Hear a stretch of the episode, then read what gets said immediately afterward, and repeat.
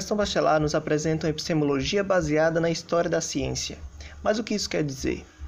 Em síntese, ele procurou estudar a ciência atual, ou seja, a de sua época, retornando ao passado, pois as respostas aos obstáculos contemporâneos estão na maneira em que estes foram construídos e compreendidos no passado. Assim, com base nos princípios da própria ciência, a ação epistemológica sobre a história é capaz de distinguir no discurso, considerado científico em dada época, o que era erro e o que era verdade. Nessa assertiva, segundo Bachelard, os fatos científicos é, do passado devem ser analisados, colocados em reflexão, na sua relação com os valores científicos recentes.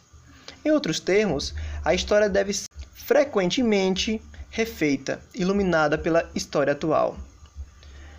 Tudo o que sabemos do passado pode traçar o caminho da ciência. Entretanto, é a partir do hoje, da atualidade da ciência, que podemos compreender o passado de forma gradativa. Bachelard idealiza a noção de recorrência histórica. Título deste capítulo.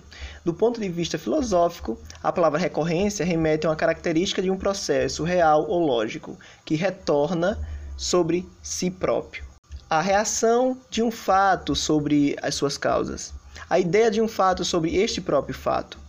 Essas definições, gente, diferem do significado em nossa língua diária, que remete a um remete a palavra recorrência a um reaparecimento frequente. Na noção de recorrência histórica, o historiador deve conhecer o presente para julgar o passado, mas não no sentido de ver no passado a preparação para um presente, mas sim de, a partir do presente, questionar os valores do passado e suas interpretações. A exemplo, a gripe espanhola e o Covid-19. O pesquisador ele deve conhecer os construtos científicos virologia atual para julgar o passado, ou seja, julgar a pandemia de gripe espanhola, mas não no sentido de ver a gripe espanhola como uma preparação para o Covid-19, mas sim de, a partir do Covid-19, questionar as ações realizadas durante a pandemia de gripe espanhola e suas interpretações. Pois uma prática que deu certo no passado não é garantia que dará certo no presente.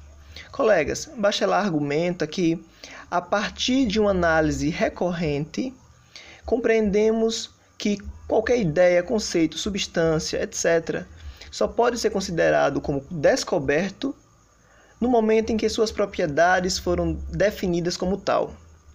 Não basta produzir uma substância, mas saber que ela está sendo produzida. A título de exemplo, no século XVII, Isaac Newton, ao descrever de forma adequada o fenômeno da decomposição da luz por um prisma, ou seja, descobriu o espectro visível, ele chegou tão próximo, mas não percebeu que tinha produzido um novo tipo de luz. Apenas 150 anos depois, William Herschel descobriu, logo após o espectro vermelho da decomposição da luz, esse novo tipo de luz. Ele chamou de raios invisíveis, que posteriormente é, é chamado de infravermelho. Não basta produzir a substância, mas saber que está sendo produzida. Newton produziu a luz infravermelha, mas não percebeu sua existência. Mas William Herschel, por meio de termômetros, percebeu e a estudou.